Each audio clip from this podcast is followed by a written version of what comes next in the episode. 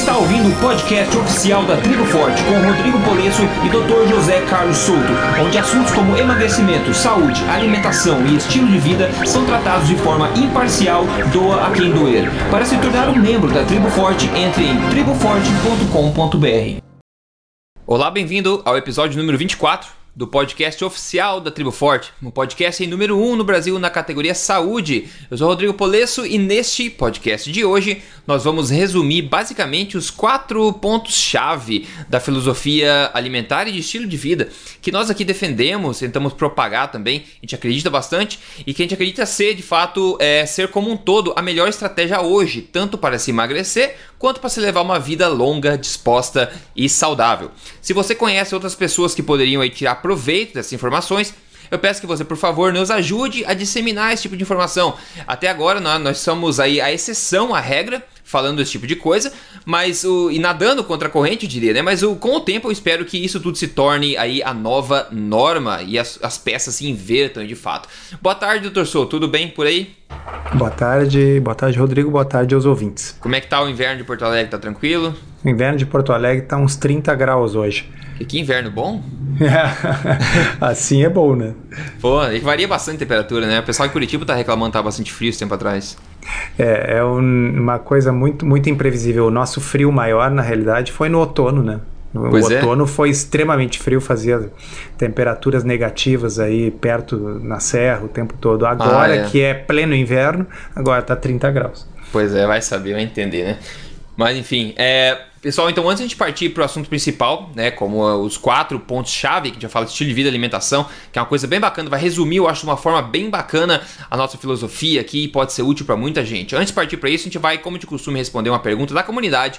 E hoje eu escolhi uma pergunta é, interessante, é um pouco diferente da, das outras, que normalmente a gente faz, eu coloco perguntas aqui que são bem específicas, sobre alguns temas bem específicos, sobre alimentação, alguma condição, etc.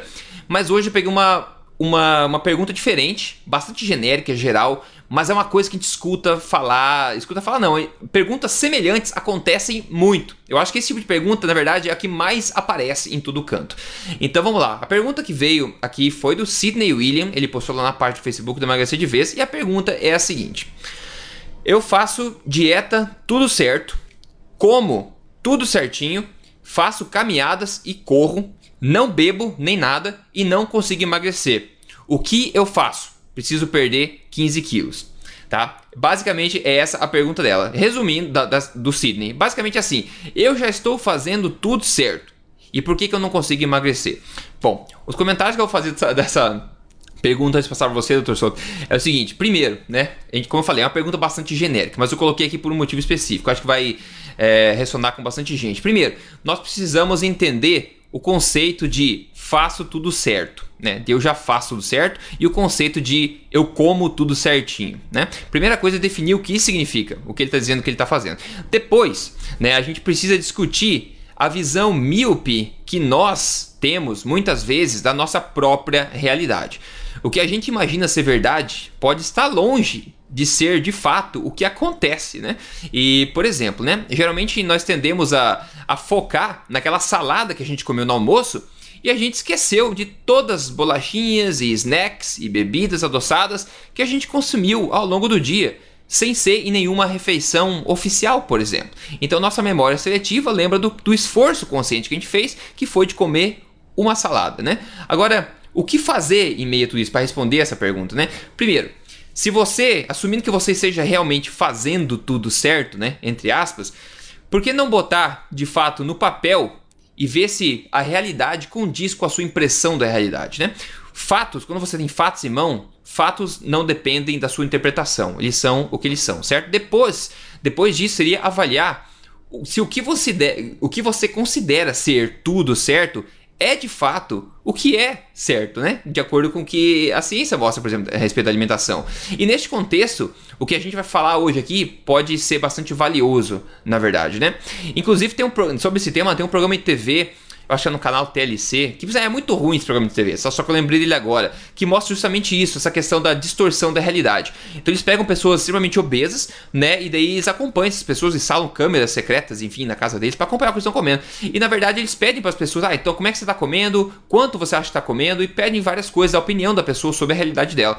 E ela fala X, né? Depois eles vão ver os fatos de, de fato e as pessoas não tem nem, não é nem perto, não é nem Y, é tipo, uma letra totalmente longe, né? É um Z lá, muito longe do X do que eles achavam que era verdade. A realidade é muito diferente, porque a gente acaba distorcendo, a gente não presta atenção nas pequenas coisas que vão colaborando, vão ter um efeito, um efeito sinérgico negativo a respeito da nossa saúde. Então, Torçoto, é basicamente isso, uma, é uma coisa bastante geral, mas eu acho que muita gente realmente é, tem essa questão. Eu já faço tudo certo, mas como é que eu não consigo emagrecer? Então é um, é um, é um papo mais filosófico, diria assim, sobre essa questão, né? É, ela é uma pergunta simples, mas é uma pergunta difícil, né? Hum, é. uh, porque uh, na realidade existe isso que você falou, é fato.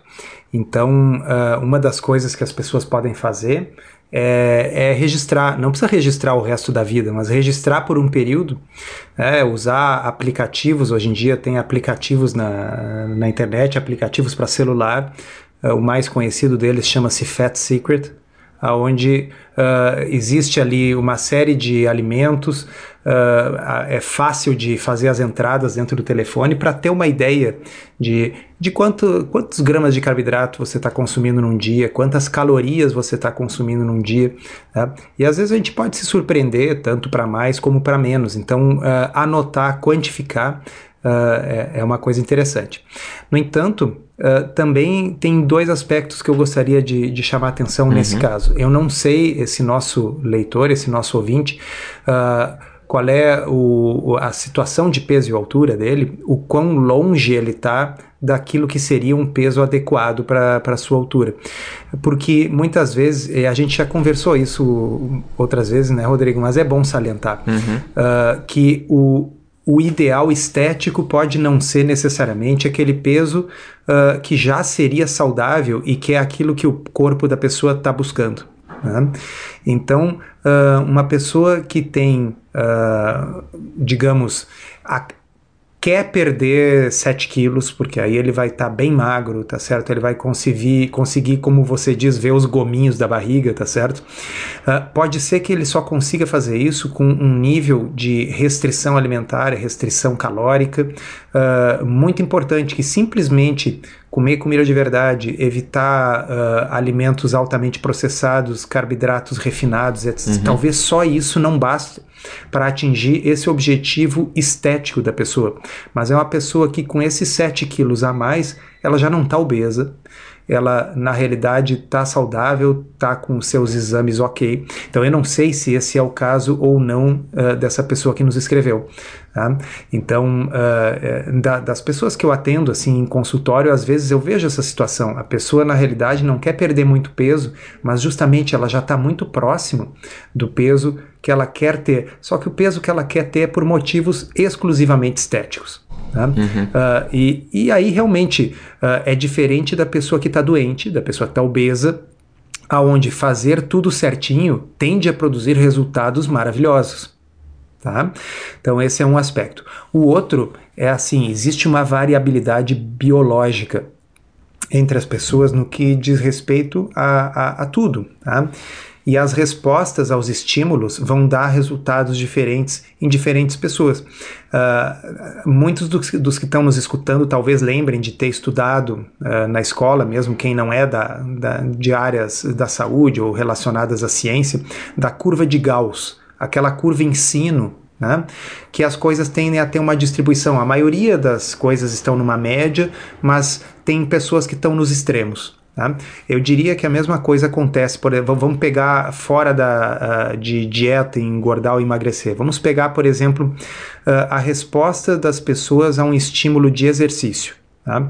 Algumas pessoas vão criar muito músculo, vão ficar muito fortes com o mesmo estímulo de musculação que outra pessoa faça, então o mesmo estímulo, a mesma carga, mas uma pessoa vai criar mais músculo do que outra ok? Porque ela tem um potencial genético maior para isso. É, isso é inquestionável, todo mundo sabe que é assim. Tá? A gente vê isso também com uh, com raças de cães, né? Uh, e a mesma coisa a gente vai ver com pessoas no que diz respeito à dificuldade ou à facilidade de perder peso. Uh, isso tem um componente genético importante. Existe um, um estudo que foi feito com gêmeos idênticos, tá? mostrando que 70% uh, do, do que determina a resposta à dieta, quer dizer, o quanto a pessoa vai engordar comendo uma, um mesmo excesso de calorias. O estudo foi feito assim. Tá? Era um excesso de, não me lembro se de mil calorias, uma coisa assim, e aí via o quanto que as pessoas ganhavam de peso. Uh, há uma grande variação. Tem gente que come mil calorias a mais e não ganha peso. Tem gente que ganha mil calorias a mais e ganha bastante peso. Uh, mas a variação era 70% determinada pela genética. Então a gente não pode descontar isso. Então, uh, claro, a pergunta é genérica, a resposta também vai ter que ser genérica, né? Claro.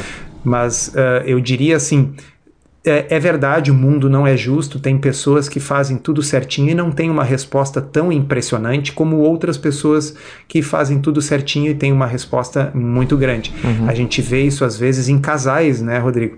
Onde, via de regra, o homem vai ter mais facilidade de perder peso do que a mulher, mais uma vez é um determinante uh, biológico. Né? E ambos estão fazendo, digamos, tudo igualmente certinho. Né? Uhum, uhum. Então, uh, eu, eu, sempre faço a seguinte reflexão: ok, se essa pessoa tem a dificuldade fazendo tudo certinho, imagina como é que vai ser se ela fizer tudo errado. É. Aí vai ser um desastre. A pessoa que fazendo tudo certinho perde só um pouco de peso, bom, essa é uma pessoa que se estivesse fazendo tudo errado, talvez estivesse ganhando peso loucamente. E ela agora está tendo a oportunidade de perder bem devagar, mas pelo menos não está ganhando e não está passando fome. Uhum, uhum. É, eu acho que assim a gente consegue ajudar basicamente dois grupos de pessoas, as que de fato estão de fato fazendo tudo certinho, que é essa resposta do Dr. Souto se aplica perfeitamente, e também o outro grupo de pessoas que tem a ideia, né, talvez falsa ideia, que está fazendo tudo certinho, e na verdade eu acho que esse grupo de pessoas infelizmente tende a ser maior, porque as pessoas acham que estão fazendo tudo certinho. Então, na verdade, elas não estão fazendo. Então, o problema seria realmente se ter certeza que você realmente está fazendo o melhor que você pode ser para fazer de fato tudo certinho e daí passar para o próximo grupo, né? Mas acho que assim, com essa resposta geral, a gente conseguiu meio que uh, ajudar bem aí, a dar uma, uma luz extra pro pessoal que tem esse tipo de pergunta. É, a gente pode passar para o tópico principal agora, que é bastante interessante. É o seguinte. O Dr. Ted Nyman postou no, no Twitter dele uma imagem, a qual você pode ver no, no post desse podcast, esse episódio lá no emagrecideves.com, tá? Junto com a transcrição, como sempre, que basicamente resume os quatro elementos necessários, digamos assim, para uma vida longa e saudável. E esses quatro elementos refletem também exatamente os pilares que embasam o programa Código Emagrecer de vez também, porque tudo é baseado, enfim, na, na ciência. Então agora nós vamos discutir um a um esses quatro elementos, ok? Então a gente vai um a um e no final a gente faz um resumo. Então, é, o título que ele colocou nessa, nessa imagem dele é como minimizar a resistência à insulina, que como a gente sabe é uma das grandes causas aí da, de vários problemas, inclusive a obesidade, diabetes, etc. E o primeiro ponto que ele fala que a gente vai discutir agora, a primeira dica, né, para você manter uma alimentação legal, um estilo de vida bacana, saudável, é maximizar a densidade nutricional dos alimentos, né? Que é a densidade nutricional, que é um dos, dos três pilares lá do, do programa Código Emagrecer de Vez que a gente tanto fala. O que, que significa? Priorizar alimentos que contêm uma maior densidade de nutrientes, vitaminas, micronutrientes, minerais, etc. Né? Doutor Souto, isso é, é muito, muito importante, né? Isso é fundamental e isso uh, é uma coisa que às vezes quando quando o pessoal se foca demais na, na teoria da insulina, da, da dieta, tá? uh, uh, perdem de vista. Porque se a gente acredita, olha, tudo que importa é só o efeito uh, insulínico que os alimentos têm, uhum. daqui a pouco eu vou começar. Então eu posso, por exemplo, uh, consumir colheres de sopa de azeite de oliva puro, ou posso tomar bastante café com manteiga várias vezes por dia, porque afinal a gordura ela não, não, não, não influencia na insulina. O problema é o seguinte: uh, qual é a densidade nutricional de um café com manteiga? É, é, é, baix, é, ba é, baixíssimo, tá certo? Porque o que, que é densidade nutricional? É isso que você falou, a quantidade máxima de nutrientes dentro da menor quantidade de comida. Então, quando eu falo de um, um peixe com, com vegetais, eu estou falando de uma coisa que tem uma altíssima densidade nutricional. Quando eu falo de um café com manteiga, eu estou falando de algo que tem basicamente calorias vazias, tá certo?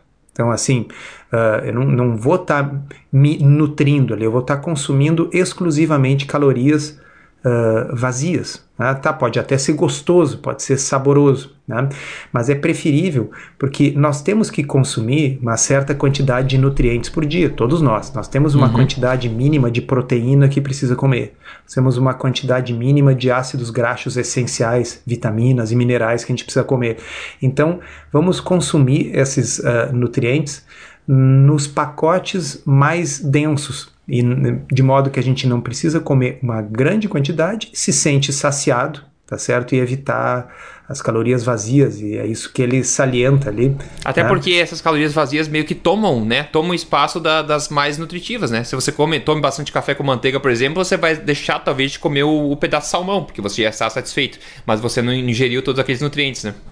Exatamente. Ah, então, por isso que eu, eu digo, a gente já falou no podcast, eu digo em consultório, não, não é que eu seja contra, eu gosto muito de tomar um cafezinho com nata de manhã, mas eu faço isso quando isso está uh, substituindo um jejum da manhã, tá certo? E não isso não vai substituir um alimento nutricionalmente mais denso. É assim, olha, hoje eu não estou com vontade de comer hoje de manhã. Mas ok, um café com nata é gostoso e então tá certo, tá? Né, é, dá para a gente pode se dar alguns prazeres de baixa densidade nutricional, desde que, como você disse, Rodrigo, eles não substituam alimentos nutricionalmente mais densos. É, exato. Ele fala aqui, resumindo em poucas linhas, assim, é, ao você priorizar alimentos é, mais densos nutricionalmente, você faz com que você obtenha maior saciedade né, com o que você come e você diminui também a quantidade de energia, digamos assim. Então você pega mais nutrientes pela mesma quantidade de energia, por exemplo. Que é o contrário da, da, por exemplo, da manteiga, deliciosa, é saudável tudo mais, só que ela não é densamente populada aí por nutrientes, né? Ao contrário do salmão, por exemplo.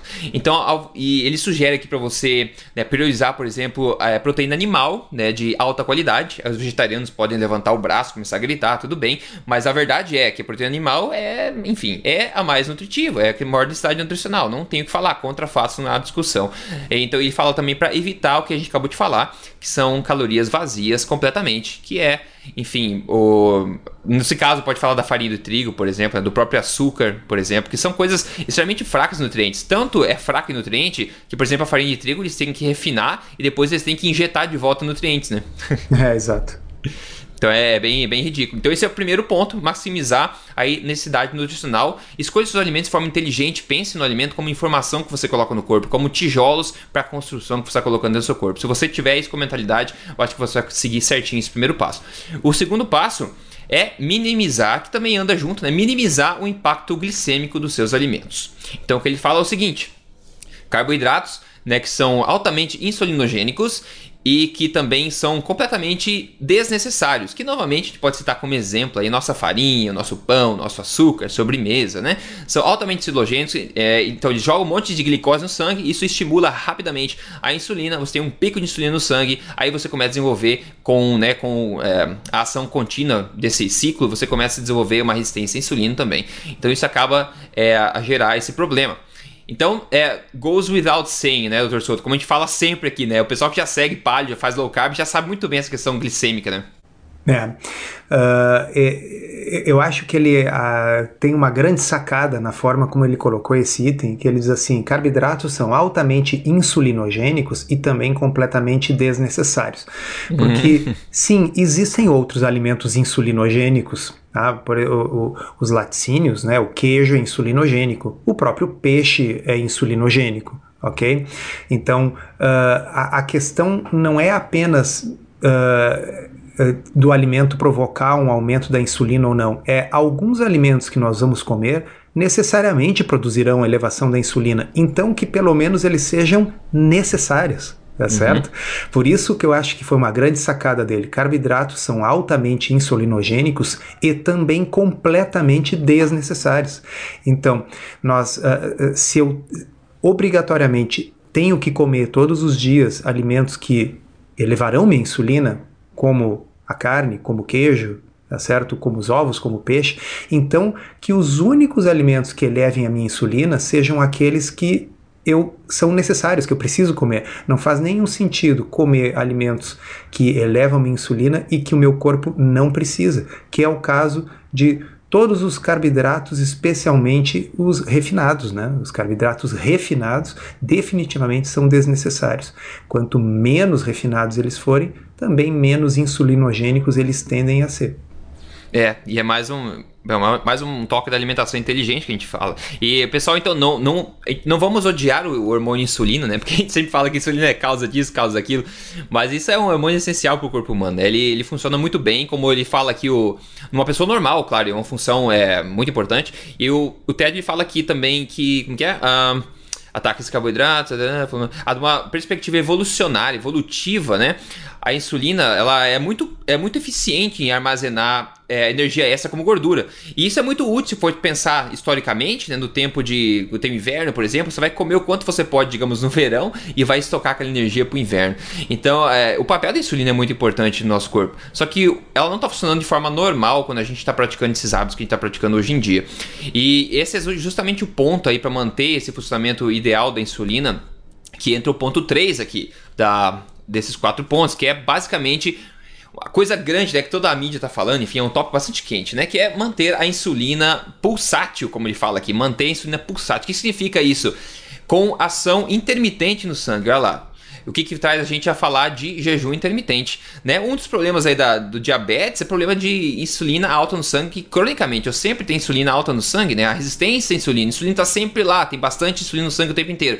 Então a dica aqui é fazer com que a ação da insulina seja pulsátil, ou seja, que a insulina age no sangue é intermitentemente durante o dia, né? Não toda hora para evitar com que isso aconteça, para evitar que você desenvolva a resistência à insulina. E a melhor forma de fazer isso é, obviamente, não comendo, né? Não é não comendo. Então, que é justamente, né, doutor Souto, que a gente fala do jejum intermitente, que é essa prática tão importante, que também é um dos pilares do, do Código Emagrecer de Vez.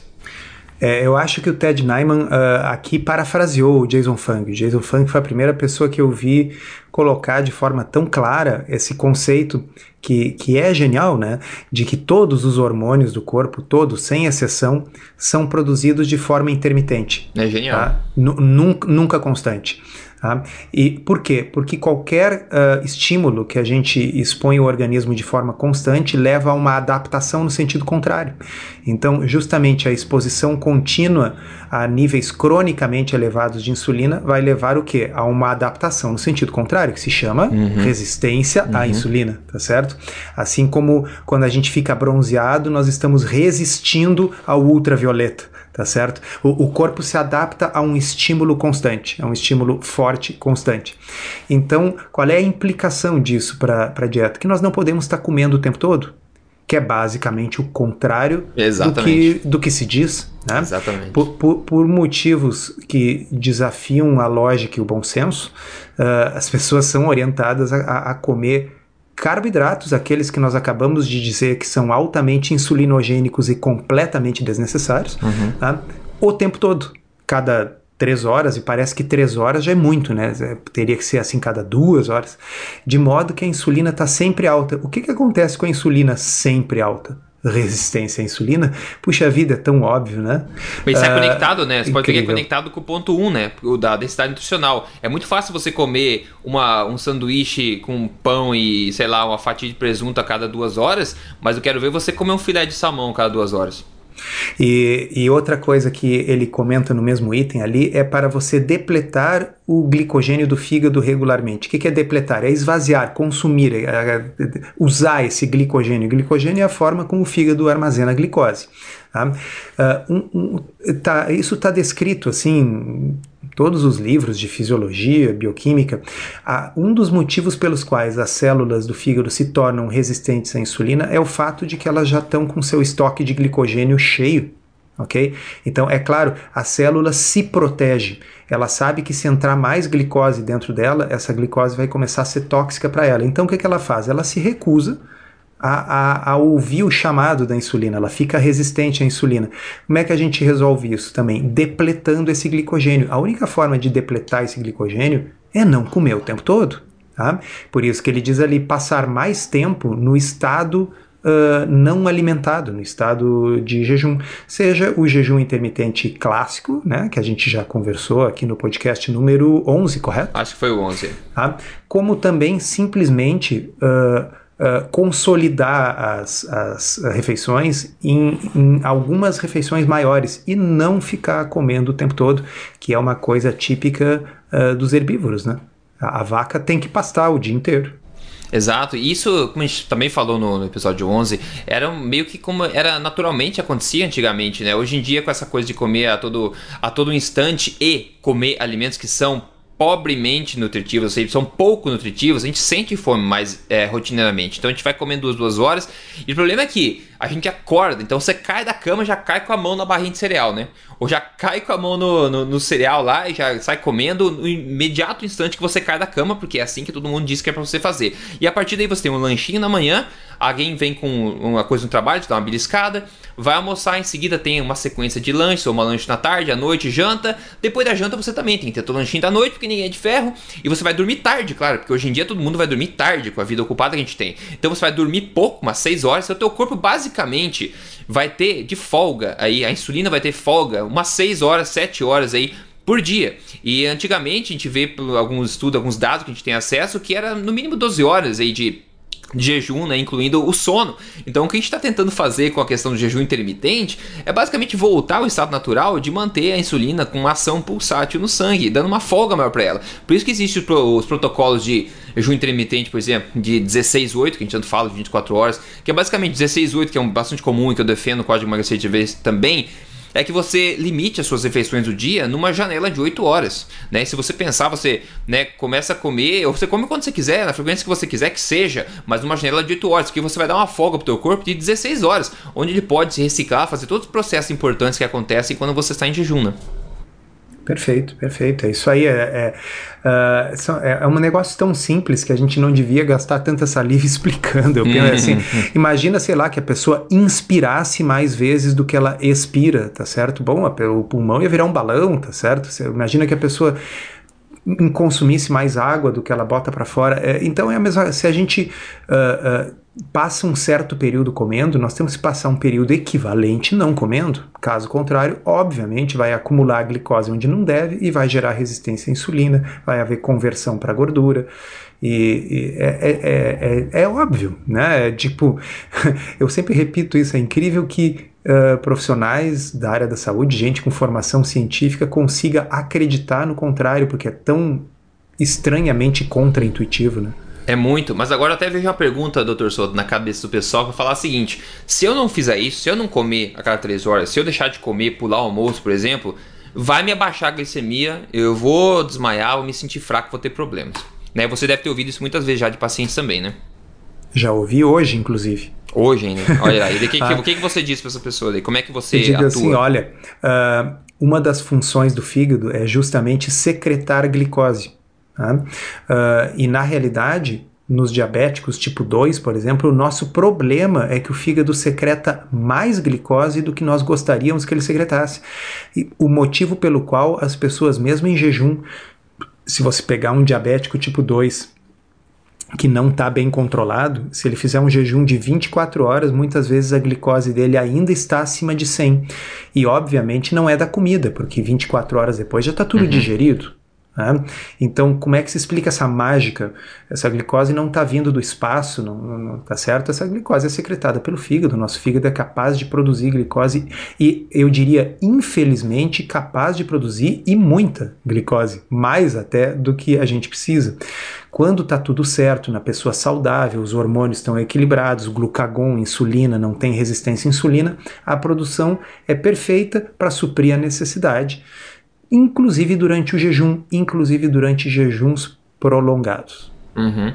Exato. Então essas pessoas, porque existe, né, tá, pessoas que elas estão não, não estão com hormônios funcionando corretamente, estão resistentes à insulina, à leptina e todo tipo de resistência basicamente, né? Então se elas estão num estado realmente bastante ruim. E se elas pularem uma refeição, ou se estiver tomando remédio de insulina, por exemplo, que, em que casos que pode ser verdade isso que eles estão falando, que a insulina, que a glicose vai cair, vão se sentir mal. Que caso que é perigoso, né, ah, se tomar bom. essa atitude? Existem uh, duas situações. A pessoa que usa insulina injetável, porque veja bem, na, na pessoa uh, que não injeta insulina, uh, a quantidade de insulina produzida vai ser de acordo com a uhum. quantidade de glicose que tem no sangue. Tá? Então, se a pessoa está a 48 horas sem comer, portanto não está entrando nenhuma glicose no sangue, o pâncreas vai produzir bem pouquinho insulina e isso vai impedir que a glicose caia e que a pessoa tenha hipoglicemia. Mas se a pessoa injetou 25 unidades de insulina, ok? Essa injeção foi feita, uma vez feita, ela está no corpo. E se a pessoa ficar em jejum, bom, vai ter mais insulina do que o que seria necessário para simplesmente regular a glicose. Quer dizer, vai estar tá faltando glicose, porque a pessoa está em jejum, e vai estar tá sobrando insulina, porque ela injetou. Não, não é que nem o pâncreas que regula de minuto em minuto de acordo com a necessidade. Me entende? Então, assim, quando é injetado, a pessoa tem que consumir uma quantidade de glicose que seja nem demais para a glicose não ficar alta demais e nem de menos para não ter hipoglicemia. Em low carb, em diabéticos tipo 1 que injetam insulina, normalmente os profissionais de saúde que orientam esses pacientes vão reduzir a quantidade de insulina à medida que a pessoa vai reduzindo a quantidade de glicose que ela consome na dieta, até que a pessoa use a quantidade mínima necessária de insulina para evitar que a glicose suba, tá?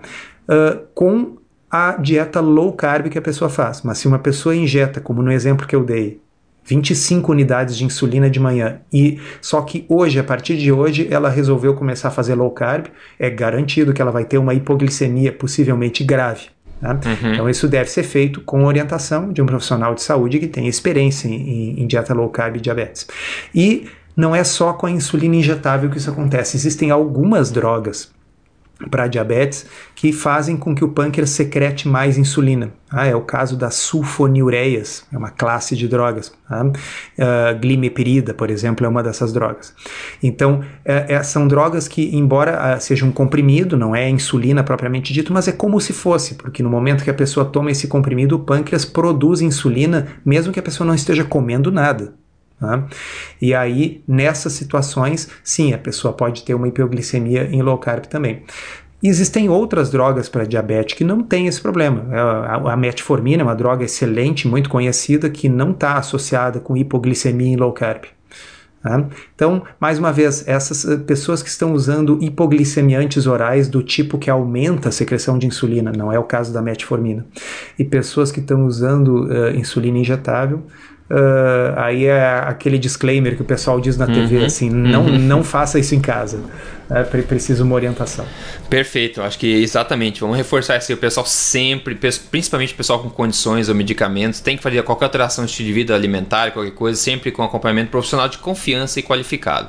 O, quatro, o quarto ponto, quarto e último ponto que a gente vai falar aqui, é uma coisa que a gente não, não costuma falar muito, na verdade, é o tema de exercícios, né? Mas basicamente se focar em exercícios de alta intensidade né? Então ele fala assim, alguns benefícios que ele sumariza aqui. Isso vai maximizar a densidade mitocondrial nos seus músculos. Isso vai ajudar novamente a depletar o glicogênio muscular, que são estoque de glicose no músculo.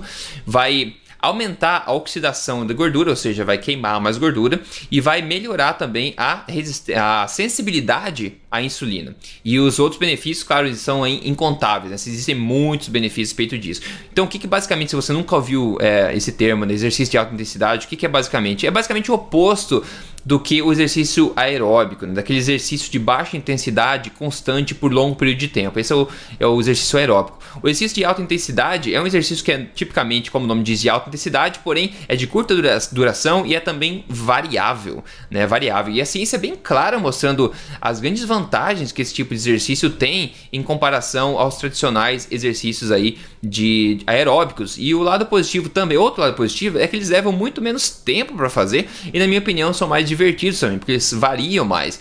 Eu sempre costumo dizer sobre exercícios que exercício sempre é melhor quando diversão vem primeiro, né?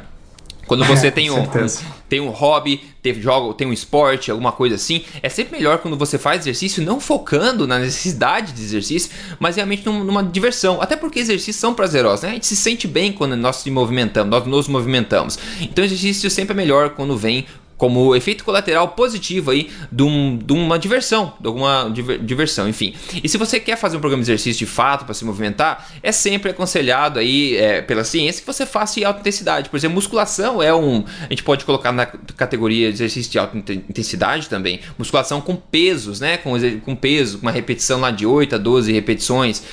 Esse tipo de coisa também é legal. Exercícios intervalados de alta intensidade que você faz, né? Você pula e faz algumas coisas mais intensas por curto período de tempo, 60 segundos, por exemplo, vários 7, 60 segundos. É outra modalidade. Tem artigos e sobra no Mega CDV sobre isso também. E é a contrapartida, né, sobre exercício. É, que a gente fala do outro lado da moeda, que é o exercício aeróbico, que tem, pode ter a, tua, a sua utilidade, mas não da maneira como é feito pela população, né, doutor Souto?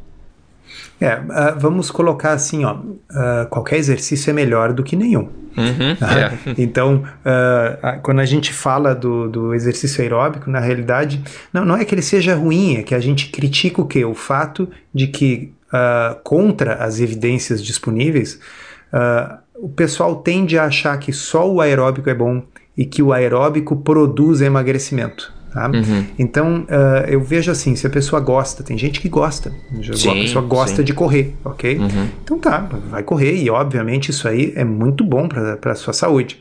Tá?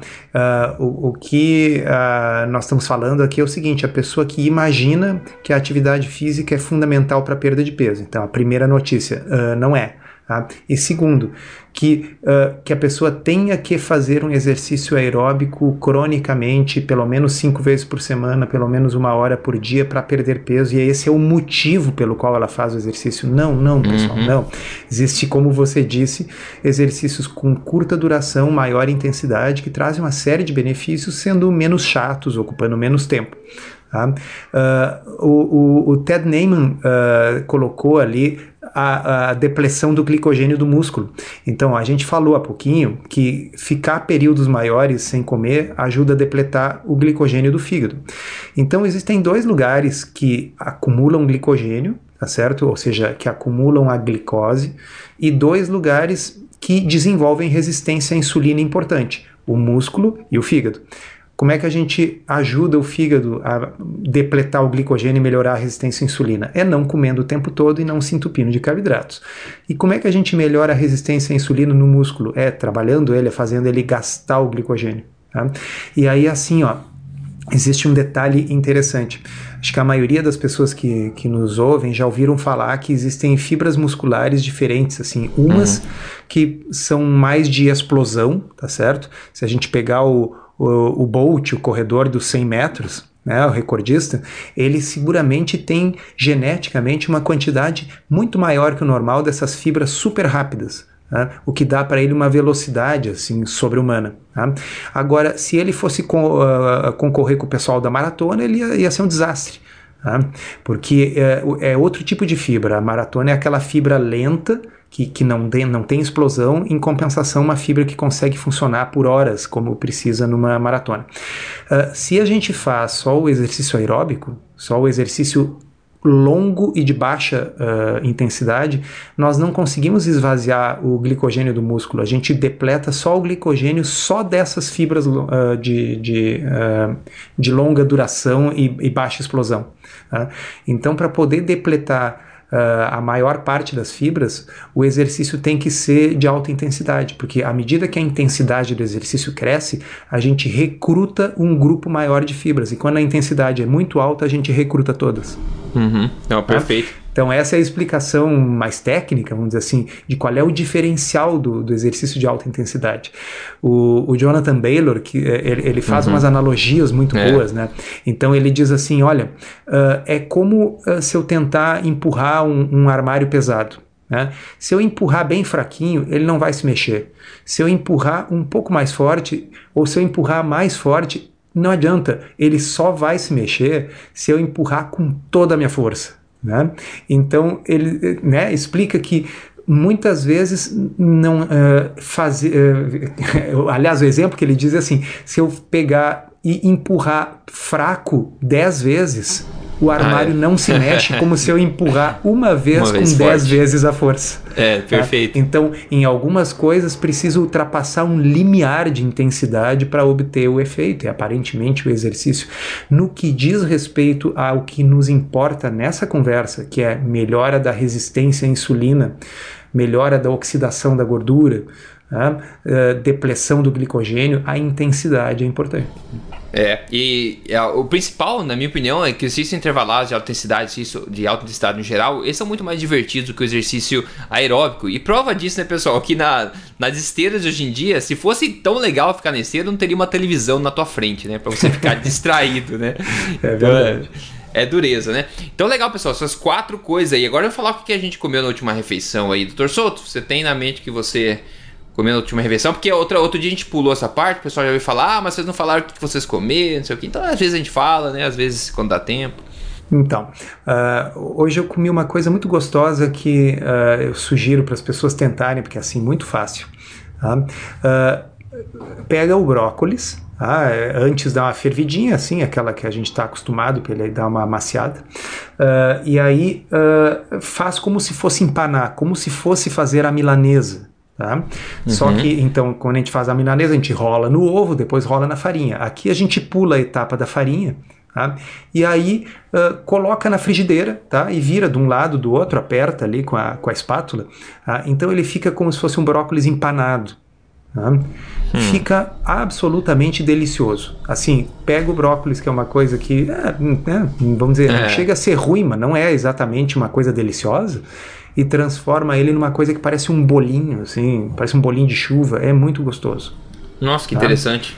Então uh, fica, fica essa dica. E eu já ouvi também de, de, de, outras pessoas com quem eu conversei versões que devem ser melhores ainda, do tipo fazer a milanesa mesmo, mas aí obviamente não com farinha de trigo, e sim com, com farinha de amêndoas, por exemplo. Tá? E agora uh, eu posso dizer para vocês, nem precisa farinha nenhuma, rola no ovo e bota na chapa.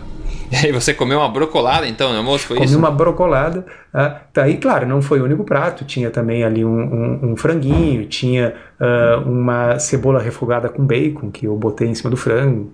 Tá? Mas assim, a, o, a coisa diferente que fica como dica aí pro pessoal é o, o brócolis pseudo empanado. Olha só, interessante isso aí, maravilha. É, o que eu comi foi, bom, para torcer o nariz do pessoal e muita gente aí, fígado de novo.